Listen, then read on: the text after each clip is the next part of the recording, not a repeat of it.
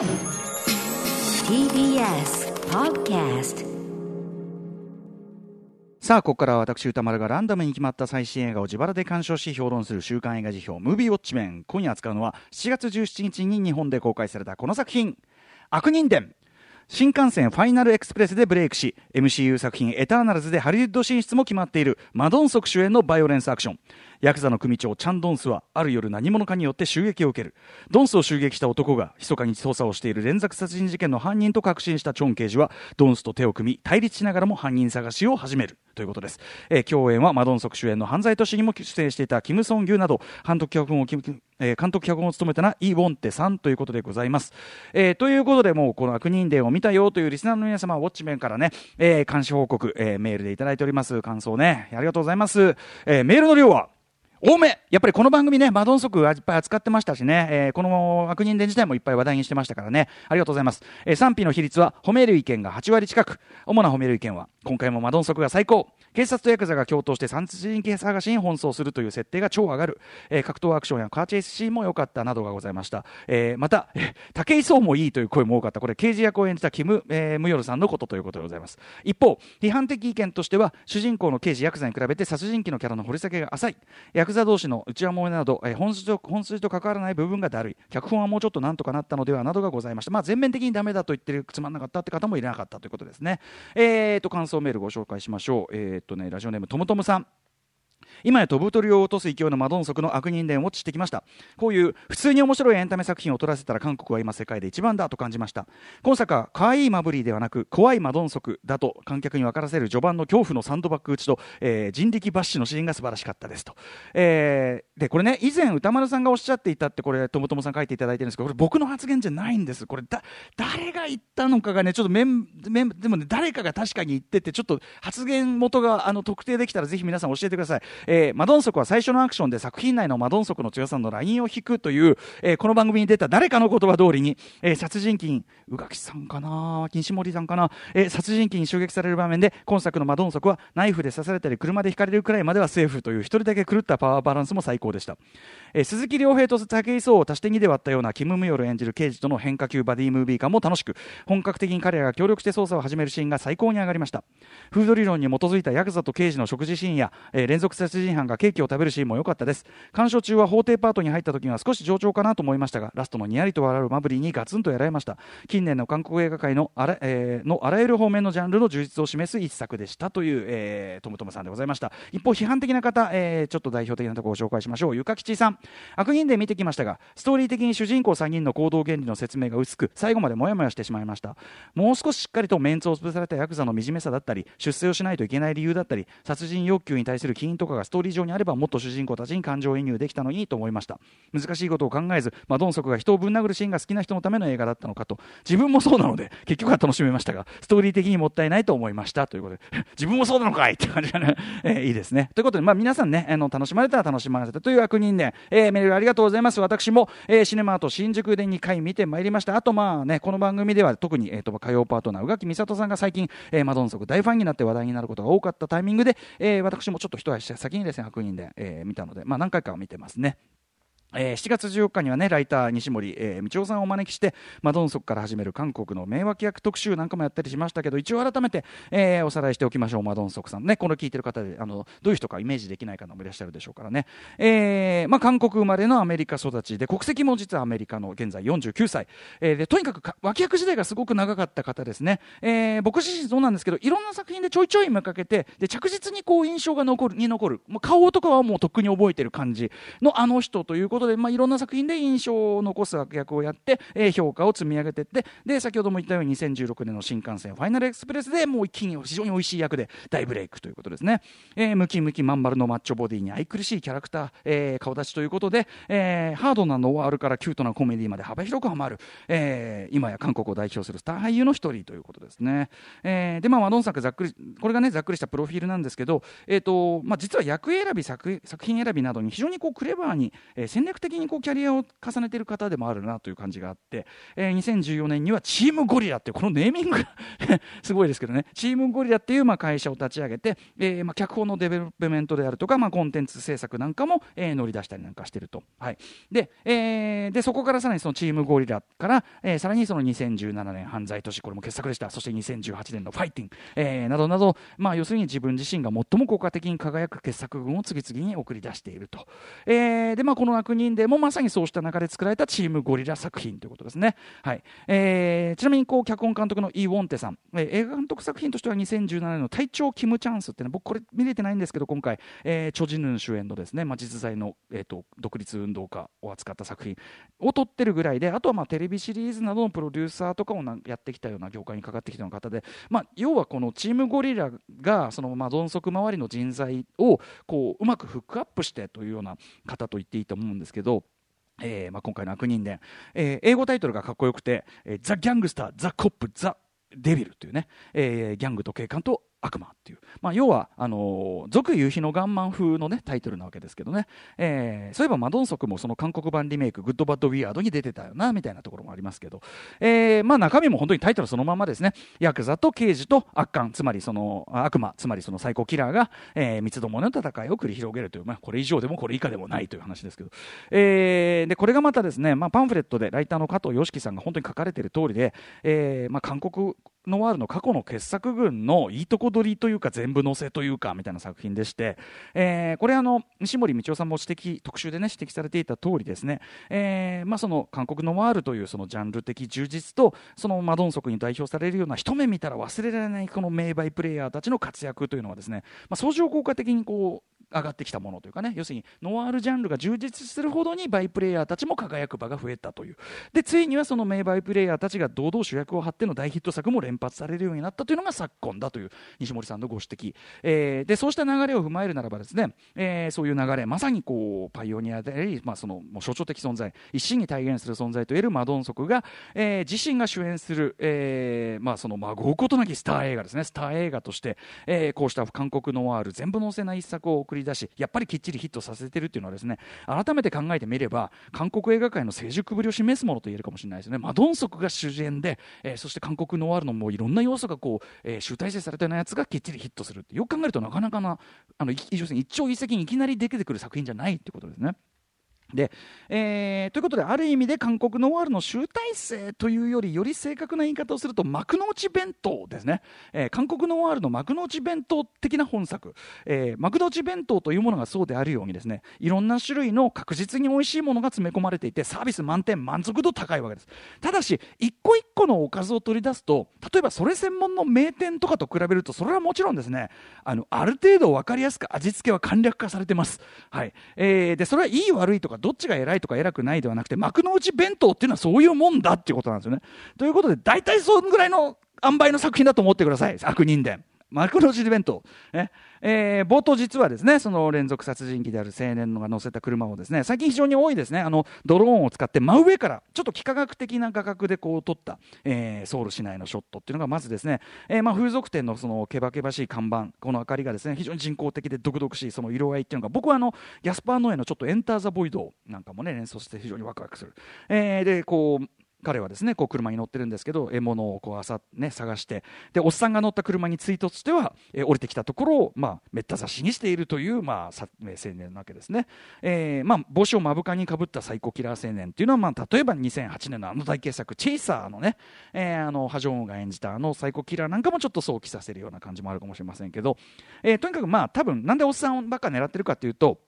えー、よなんかその後のセリフとかいろいろ説明によるとどうやらその幼少期のお父さんによる虐待というのがベースにあるらしいというのはほのめかされる。一応動機はある。ただぶっちゃけですねえー、この、えー、悪人伝におけるこのサイコキラー後半に行くにつれて犯行スタイルがどんどんどんどんブレていくというかですね、えー、ブレていくしあとそのニーチェだのキルケゴールだのを読んでその不気味な部屋に住んでキモいノートをつけているサイコパスっていうこのキャラクター造形も正直2020年現在すでにまあここの部分に関しては新鮮味は全くないと言えるし、えー、という。ただですねなので、まあ、そういう意味ではマイナスっていうふうにねそこをマイナスだって書かれてるメールもありましたけどただそれゆえにですね要するに犯行自体の残酷さ無情さに対して後味が重くなりすぎない、えー、最高キラーのその内面とかそういうところにを振り下げすぎないことによって本作のようなあくまでも娯楽作にとっては、えー、後味が重くなりすぎないというプラスの面もある。でおそらくこれは狙いのうちだと僕は思います、えー、でとはいえあとですね演じているキム・ソンギュさん、えー、三白眼とまさしくその鋭利なお顔立ちの骨格。あとちょっとこう骨格がそのなんていうの顔立ちはっきりしてるちょっと平らっていうかあの殴られた時に顔が平らになったように見えるっていうか、えー、そんな感じでまさしく存在感自体にそれこそ一目見たら忘れられない強さがあるので、えー、少なくとも本作に関してはこれこれこれでいいバランスなんじゃないかというふうに僕は思います。えー、ということでそんなですねおっさん狙いの最高キラーがですねうっかり、え獲物として選んでしまったのがよりによってマドンソクと、え、舐めてた獲物がマドンソクだったというねここのあのいざこう2人がこう対峙した時のお互い驚いてる感じがすごくいいですよね。あのマドンソクは当然いきなり刺されて驚いてるしそのサイコキラー側もあれっていう こいつあれっていう感じがすごく面白いちなみにこの雨が土砂降りの中で、えーと、ひょろひょろのちょっと病んだ感じの青年が、えー、割とマッチョな感じの男に挑みかかっていくって絵面は僕は日本映画のあの松田優作さんの「えー、野獣しすべし」のオープニングなんかもちょっとね演奏しましたけどね。えーでまあ、要はこの映画ですねあのさあの最高キラー側のその存在感がちょっとだけ軽いのは当たり前でこのキム・ソンギュさん演じる殺人鬼はある種の、まあ、お宝なわけです。でそのお宝をマドンソク演じる暴力団ボスとキム・ムヨルさん演じる刑事のどっちが最終的にそのお宝をゲットするかってそういうこうゲーム性を持った話でもあるので、えー、なので重要なのはむしろやっぱり暴力団ボスと刑事の2人。でその意味で非常に重要な一番重要なのは、えー、マドンソクはもちろんスターだからねドンと真ん中にいればいいんですけどこの刑事の役柄が実は大変ですよね。えー、もちろん本作における絶対的中心スターとしてのマドンソクの美味しさを損ねない程度にしかし観客が一目でそう納得できる程度にはきっちり対等に、えー、画面内でマドンソクと張り合わなきゃいけないわけでこれなかなか難しいバランスなんですがその点本作のキム・ムヨルさん本当に素晴らしいと思っていて、えー、何でもこの役のために15キロあの増量して筋肉鍛えてきたということなんでね、えー、でその肉体の佇まいやあの表情の作り方など皆さん武井壮さんとおっしゃいますけど僕はもうズバリマーク・ウォルバーグだと思いますでおそらく多分キム・ムヨルさん自身もマーク・ウォルバーグ的な造形とあと表情というか演技の方向もマーク・ウォルバーグを僕ははっきり意識してるなと思って見てました、えー、とにかく彼がスクリーンに登場するためにそれこそマーク・ウォルバーグ級の男臭い男臭い花というべきものが増してですね、えー、ともすると感じが悪いだけにもなりかねない役なんですねこれ暴力的な刑事だから。暴力的な刑事役をマドンソクに見劣りしない。かといって悪目立ちもしない、えー、理想的なバランスで演じられているんじゃないかなと。僕はもうキム・ミロルさんが実はこの映画の影の MVP だというふうに思います。えー、で序盤ねえー、違法遊戯場のその監禁監禁係とさあの原付で2人乗りして現場に乗りつけてでその監禁係をバイクにこう手錠でつないでっていうこれがずっとワンショットの流れでこう見せるんですけど、えー、ここのワンショットでこうじゃあ手錠でつながれた今監禁係がどうなってるかを一旦カメラが振り返るととかねめちゃめちゃこのショットとかおかしくていいですね。これはあの、えー、こういう娯楽映画の序盤としては申し分ない、感じですけどね、えー、でとはいえ当然ね、さっきから言ってるようにこの「悪人伝」という作品最大の規模はもう言うまでもなく、えー、スターマドンソクをどう美味しく輝かせるかこれ当然チームゴリラそこを一番考えてるわけですから、えー、そのキム・ノヨルさん、えー、ムヨルさん演じる刑事と、えー、マドンソク演じる暴力団ボスチャン・ドンス、えー、2人が並べばやはりそのチャン・ドンスさんの方が明らかに格上ということが示されなければいけない、えー、例えばあの犯罪都市に続いてですねも僕もはやマドンソクの、えー、強さを示す演出のそのなんていうのお箱の一つだと思うんですけどあの携帯電話で通話しながらつまり文字通り片手間でつで掴みかかってくる相手をあしらうっていうあのくだりもあるしあと飲み会でね思わずそのチャンチョンテソク刑事がですね韓国における目上の人を前にした時の飲み方をうっかりしてしまうとかですねそういう描写もあったりなんかして、えー、ということでこまあことほどさんようにですね今回のマドンソク一応悪役というか悪人役なので。えー、もちろんあくまで観客の感情移入を妨げない範囲でつまり暴力を振るうにしても観客があこいつじゃしょうがねえなっていうふうに思えるような、まあ、悪人、えー、しかも生理的嫌悪感を催すような悪人。例えばやっぱここでフードフード演出出ましたね。きっちり食い方が汚い、えー、嫌な音を立てまくっているやつとかに対してその、え、暴力が振るわれるということで周到にバランスは捉えているんですけど、え、と同時にやっぱり圧倒的に印象に残るバイオレンスな振る舞いをすると。具体的には皆皆さんねキーワードだけ言っておきます。サンドバッグ前歯、えー、と張り手と、え、サンドバッグ前歯張り手。この3つが今回のハイライトです、えー、で要はこのでこの人だけは敵に回したくないというその強さ怖さ。もちろん強さ怖さはそういうバイオレンス描写で示しつつ根本にその筋とか信念のようなものっていうのがあるなっていうのもあるからこいつに敵だと思われたくないっていう感情的にも観客に思わせるというバランスがちゃんと捉えてる、えー、特に後半。えー、その彼のですねその弱きを助け強きをくじくスタンスっていうのが明確になるあるエピソードが出てきます後半で。しかもこれはですね同時にこれはもう完全に殺人の追憶オマージュだと思いましたけど殺人の追憶あのね、えー、ポポンジュノのあれを思わせる悲惨な事態と彼がその完全にですね自己の利益を超えて決断する。言うても暴力団のボスなんで自分の利益に従って動いてた彼が最終的にはちょっと自己の利益を超えてあの行動するわけですけどそのラスト周辺の展開はやっぱりそのとある悲劇が起こったからだなわけで、えー、そこそこが大きな転機にもなっているわけで、えー、そういう具材が来る。ということで強烈にねその記憶に残るバイオレンスシーンを含みつつやはり最終的には、えー、やっぱり気は優しくて力持ちじゃんっていうね要は僕らが求めているマドンソク像にきっちり収めてみせるこれチームゴリラ、え、セルフプロデュース能力非常に高いというふうにね言えるんじゃないかと思います。えー、ということでですね、えー、警官とアウトローが必要に迫られてバディ化していく、まあ、この警官とアウトローが必要に迫られてバディ化していくっていうこれ自体は一種定番的なジャンルとも言えるんですけど、えー、この悪人伝が面白いのは手下チームそのバディ化が全体にグループ交際に及ぶというここが特に楽しいあたりですよね。はいえーまあ、ぶっちゃけですね途中のですね例えば誘拐のエピソードが出てくるんですけど誘拐のエピソードのところの例えば犯人の行動としてちょっとここ意味不明すぎるっていうか何のためにこれをやったのかがわからない上にこの誘拐エピソードはちゃんと回収もされないとかここが一番ちょっと気になるところですけど、まあ、そことかもろもろですねいろいろ詰め込みすぎてよく考えるとお話としてはうまくまとまってねえなっていうところがまあよく考えると結構ある作品ではあるんですがただこの悪人伝ですねやっぱこれ美点なんですけど見てる間あんま気にならない。そんぐらいあのやっぱり速いあの勢いがあってあとテンポがまあすごくいいので、はい、見てる間は少なくとも気にならない、まあ、これ娯楽映画としてはそこは合格ラインかなというふうに思いますし、えー、でまあいろいろあってですね例えばクライマックスいろんなアクション見せ場あるんですけど例えばクライマックスのあのソウルの、えー、街中特に狭い路地の中でも突っ切るカーチェイス。あの最初のそのカーチェイスが始まるところのぐっとこう溜めて溜めて待って待って待って始まんぞドーンっていうあのスタートのところのねあの緊張からのこうバーンって始まるあの、えー、緩急のつけ方とかも含めてこのカーチェイスなんかもめちゃめちゃ頑張ってると思いますし。あと、まああのー、クライマックスですね、まあ、ついにその殺人鬼とマドンソクが対マン勝負をするという場面。あのカラオケボックスのところのねどこにいるかを見つけ出すっていうね、えー、こうなんか一旦通り過ぎて戻る。あのちょっと分かりませんけどね。サスペリア2じゃないですけど。なんかそのあの感じも面白かったしラストのその対マン勝負で僕はここが素晴らしいと思うんだけどマドンソク映画として。殺人鬼 VS マドンソク。マドンソクのその勝ち方がマドンソクでしかありえない勝ち方っていうかマドンソク力を持って勝つというかこの置き方もやっぱさすがチームゴリラ作品もうあこれはもうあの求められてるものにもう200%答えてくれるというなという感じで、えー、ここも拍手という感じでございました。あとね、主要キャスト3人以外の脇役も、やっぱりちゃんとみんないい顔、やっぱりね、脇役出身、マドンソク、そういうところもちゃんときっちり多分気を使ってるんだと思います。あのー、彼らが怒鳴ったり、にやついたり、殴られたりするたびにですね、また愉快さが画面を満たしていくという、えー、そういう感じなんですけど、個人的に印象に残ったのはですね、あの、マドンソクが手を焼く友人暴力団ボスの右腕役、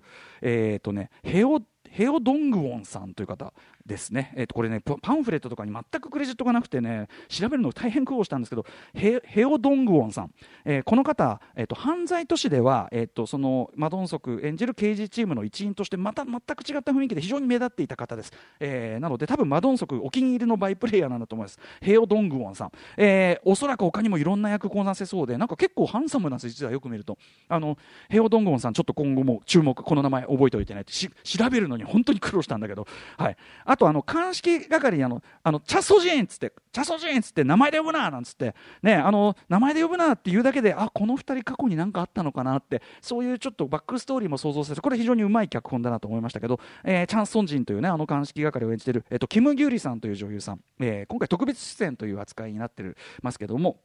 あのほとんど唯一の主要女性キャラクターでもあるし最後きっちり彼女があのチームとしてね、あの晴れの舞台に上がってるっていうところもなんか僕は爽快感増してるかなと思いましたね。はい、えー、といったあたりでですね、まああのー、世の中にはですね80点満点の映画というのがありまして。まあ、悪人伝は、まあ、少なめだまあ、明らかにこれ80点満点の映画なんですね。なんだけど、この悪人伝に関しては80点満点中、85点から90点は確実に出してるわけですよ。要するにその求められるものに対してでもプラスでそのプラスアルファは何かといえばやっぱりこれはマドンソクさんの当然スターとしての魅力でもあるし僕はやっぱりあのそのえっ、と刑事役のキム・ノムヨルさんが相当これはあの大健闘したなというふうに、えー、思います。まあそんな感じで80点満点中85点から90点出してるのでこれはもう大満足と言わずとしてね幕の内弁当にしたこのフライ美味しいなみたいなそういう感じですよね。はい。えー、ちなみにこの大、えー、悪人伝、えー、マドンソクさんですね憧れの要するに彼に憧れてその俳優業を始めたというあのシルベスター・スタローン制作でしかもですねしかもアメリカ版リメイク決まってるんですけどこのアメリカ版リメイクでも同じ役を演じることが決まっているということでこれはですね当然この番組内でもです、ね、いずれ見比べることは間違いなく来るわけでスタローンとマドンソクですからという意味で皆さん悪人伝当然あのこれのオリジナルとして見比べる日も確実に来るのですから、え、絶対そういう意味でも必見でございますし。はい、ということで、え、適度に濃い味付けしかし後味は意外とさっぱりしているという意味で、えまあ、娯楽作品として本当に申し分ない楽しさではないでしょうか、え、ぜひぜひ劇場でウォッチしてください。では来週の課題映画を決めるムービーガチャタイムです。はい。ということで山本さんね今日は比較的ちょっとここの時間帯余裕がありますからそういう意味ではねそのカプセルとかあの、まあ、もう一回回すガチャをもう一回回して1万円義援義援金チャンスっていうね。義援金もあるけれども、えー、その先を見たいという人もいるし本当に KY になりたくなくて先週1万がねアルアルプススタンドの端の方、まあ、じゃあちょっと行ってみましょうか、はい、えー、来週8月7日にウォッチする作品候補作品6作品を発表します。最初の候補はこちら海辺の映画館キネマの玉手箱はい大林信彦監督の遺作でございます続いてはこちらアルプススタンドの端の方、えー、ジョージョ秀夫監督最新作、先週ね、ちょっと山本さんが何を思ったか。まあでも義援金、ね、義援金チャンスってありましたからね。はい、えー、そして3つ目はこちら。ブラックブルー。僕実はこれ一足先に見てて、これもおすすめしたいんだよな。4つ目はこちら。パブリック図書館の奇跡。これはね逆にいろんな人から俺に絶対やるべき絶対見るべきってめちゃめちゃ勧められる。エミリオ・エステベス俳優のエミリオ・エステベスさんの監督作品です、はい、6つ目は、えー、5つ目はこちら。グレース・オブ・ゴッド告発の時、えー、フランソワ・オゾン監督作品でこれもねあの非常に社会派作品ですね、えー、そして最後の候補はリスナーカプセルです。ラジオネーム調布市文香さん。海底47メートル。古代マヤの死の迷宮見ました B 級かなと思って見始めたら意外と本格的になっていってでもやっぱり B 級に着地する。最後までハラハラして楽しい映画でした。スタローンのお嬢さんジェイミー・フォックスのお嬢さんが出ているのを話題話題はいそうなんですね、えー、夏らしい映画でした。ぜひ評論お願いします、えー、海底47メートルシリーズ第2弾ということでで、ね、今週いっぱい話しすぎて 触れないわけにいかなくなっちゃった。はいということで以上、えーと、と6作品 Let's ガチャタイム。い。いんですよ。どれが出ても山本さん。山本さんいいんですよ。行きます。